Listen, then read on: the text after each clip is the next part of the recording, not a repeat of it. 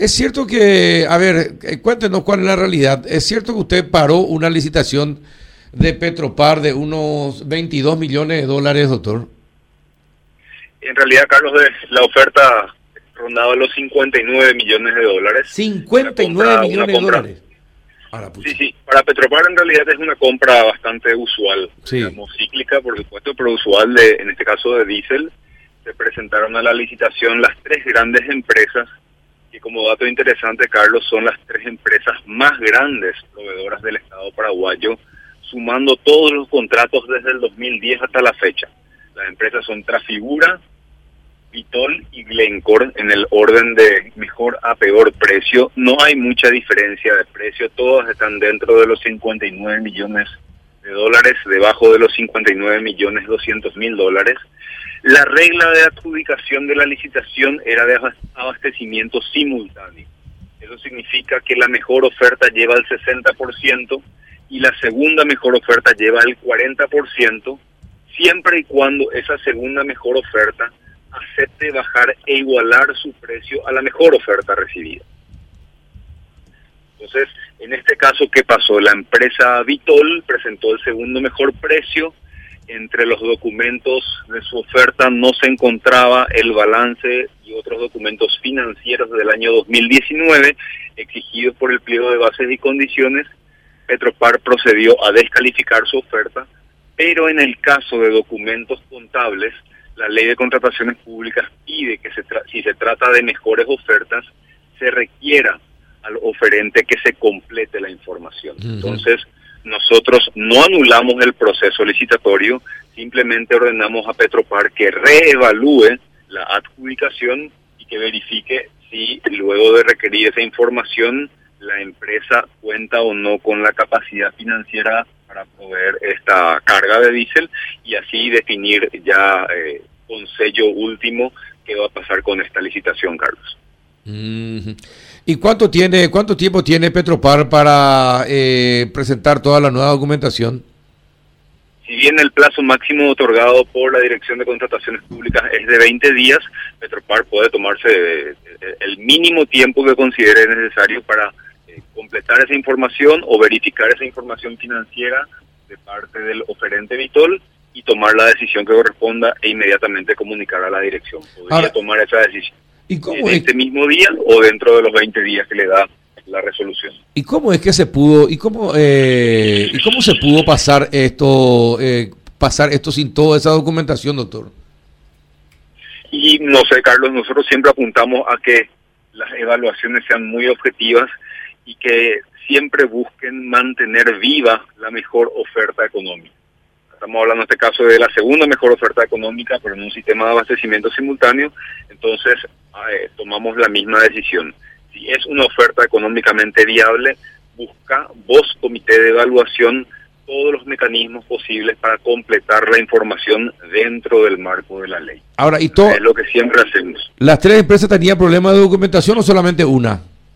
No, no solamente de esta empresa. Por lo menos eso estaba plasmado en el informe de evaluación. Ahora, doctor, y si esa, si esa empresa no tiene toda la documentación requerida, ¿no debería anularse su participación?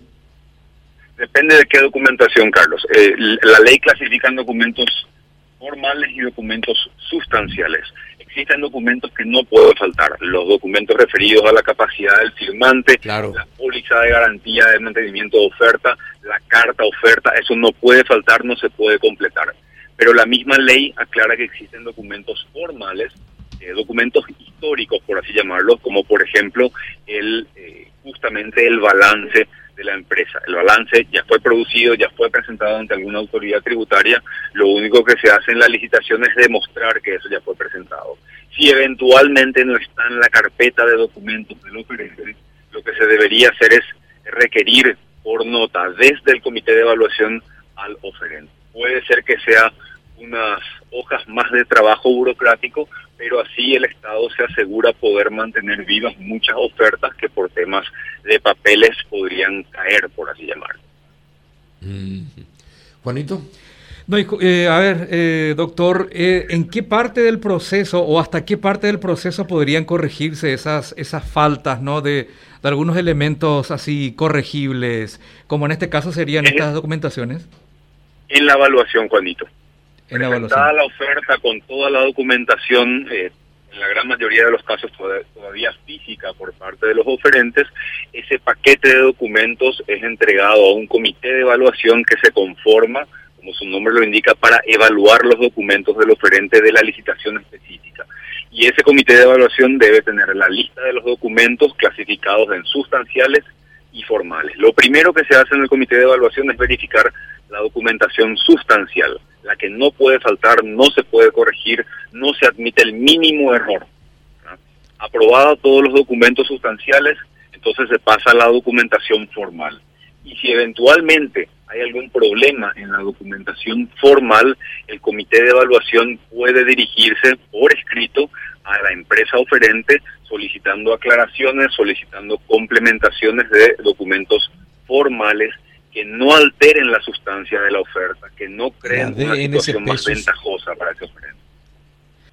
Es, es muy común este tipo de situaciones, por ejemplo, en obras públicas, y esto llevó a que eh, estemos trabajando con el Ministerio de Obras Públicas y con las principales cámaras en nuevos pliegos de bases y condiciones para obras públicas a los efectos de que sea más claro y que no se tenga que eh, echar mano constantemente a estos pedidos de aclaración y aumento de documentación presentada después de entregada la oferta. Es mucho más claro todo si se presenta al momento de entregar la oferta. Ahora, ¿y qué pasó? Ahora, doctor, ¿cómo es que estas cosas le pasan al comité de evaluación de... Porque esto tiene que controlar ese comité de evaluación, toda la documentación para que estos, encima documentos formales, no integren la carpeta, por ejemplo. Y lo ideal, Carlos, es que el comité de evaluación persiga siempre la mejor oferta y no solamente tenga como filosofía del trabajo, por así decir, descalificar por cuestiones burocráticas. Eh, me tocó cumplir el rol a veces de capacitador de comités de evaluación antes de ser director de contrataciones y lo que siempre decíamos es que el comité de evaluación lo que debe hacer es buscar la mejor oferta para el Estado, no es descalificar ofertas nomás. Entonces, eh, esa tiene que ser la línea y la filosofía de trabajo de un comité de evaluación.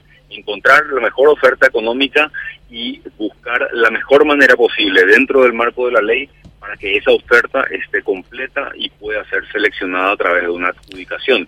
En este caso, Carlos, puede no significar una diferencia monetaria relevante, pero eh, la misma, el, el mismo tipo de actuación puede llevar a que el Estado esté pagando muchas veces más por la misma obra, el mismo servicio o el mismo bien, descalificando por cuestiones meramente formales a empresas. Sí, y sí, tiene razón.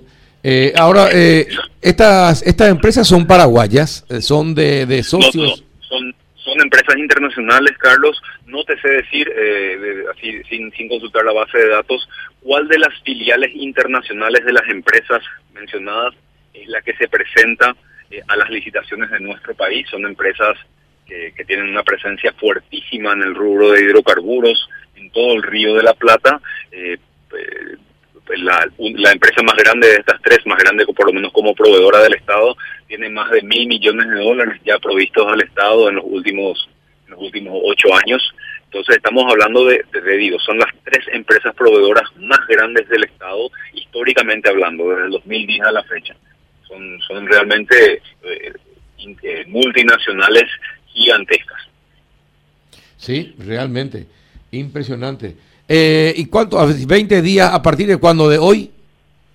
A partir del día de ayer, Carlos, 20 días para, la, para culminar el proceso de reevaluación. la idea es que si, si hay algún apuro en especial en el marco de lo que es la logística y la eh, la organización de la importación de combustibles por parte de Petropar, ellos puedan hacer esa reevaluación mucho más rápido y dentro de sus posibilidades, como te decía al comienzo de la conversación, incluso en horas podrían culminar la evaluación de ese documento financiero y pasar la conclusión a la Dirección de Contrataciones Públicas para definir ya este caso y poder eh, hacer lo más importante que es ejecutar el contrato. ¿Y, hay una KPT para la gente del Comité de Evaluación que permite esto, doctor? Y eso eh, generalmente está relegado a, la parte ya institucional de la de la em, de la eh, de la institución pública, va la redundancia, eh, compradora, ¿verdad? Verificar si el error que señaló la Dirección de Contrataciones Públicas amerita algún tipo de investigación, sumario interno, eh, rotación, capacitación, cuál fue el problema.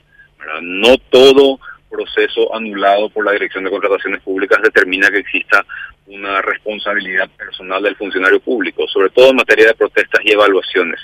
Eh, sí tenemos mayor cantidad de casos en los cuales la Dirección de Contrataciones Públicas, como decís, da una suerte de tirón de orejas recomendando sumarios a los funcionarios intervinientes cuando hablamos de investigaciones de oficio, ¿verdad? que vimos muchos de estos casos en las compras COVID en, el trimestre sí, anterior. en el trimestre anterior, sí. Eh, necesario no, porque esto es una pelada para Petropar que estas cosas ocurran.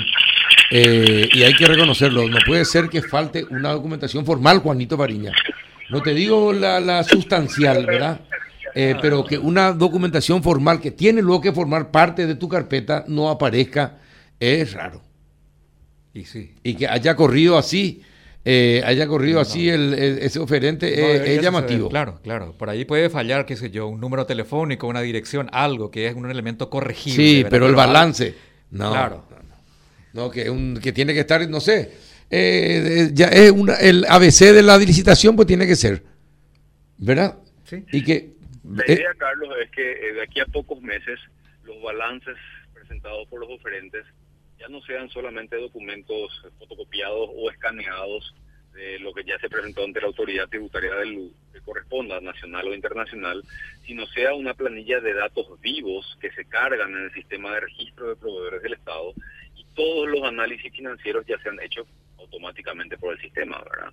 Eh, ¿Para qué se presentan los balances? Para primero verificar que, que haya sido presentado el balance ante la autoridad tributaria por un lado, pero por otro lado para verificar que quien contrate con el Estado tenga la salud financiera suficiente para hacer frente a ese contrato. Estamos hablando acá de un contrato de 59 millones de dólares, del cual depende eh, mucha parte de nuestra movilidad y de nuestra eh, energía fósil en el país, ¿verdad? Eh, entonces, es muy importante contratar con empresas financieramente sólidas.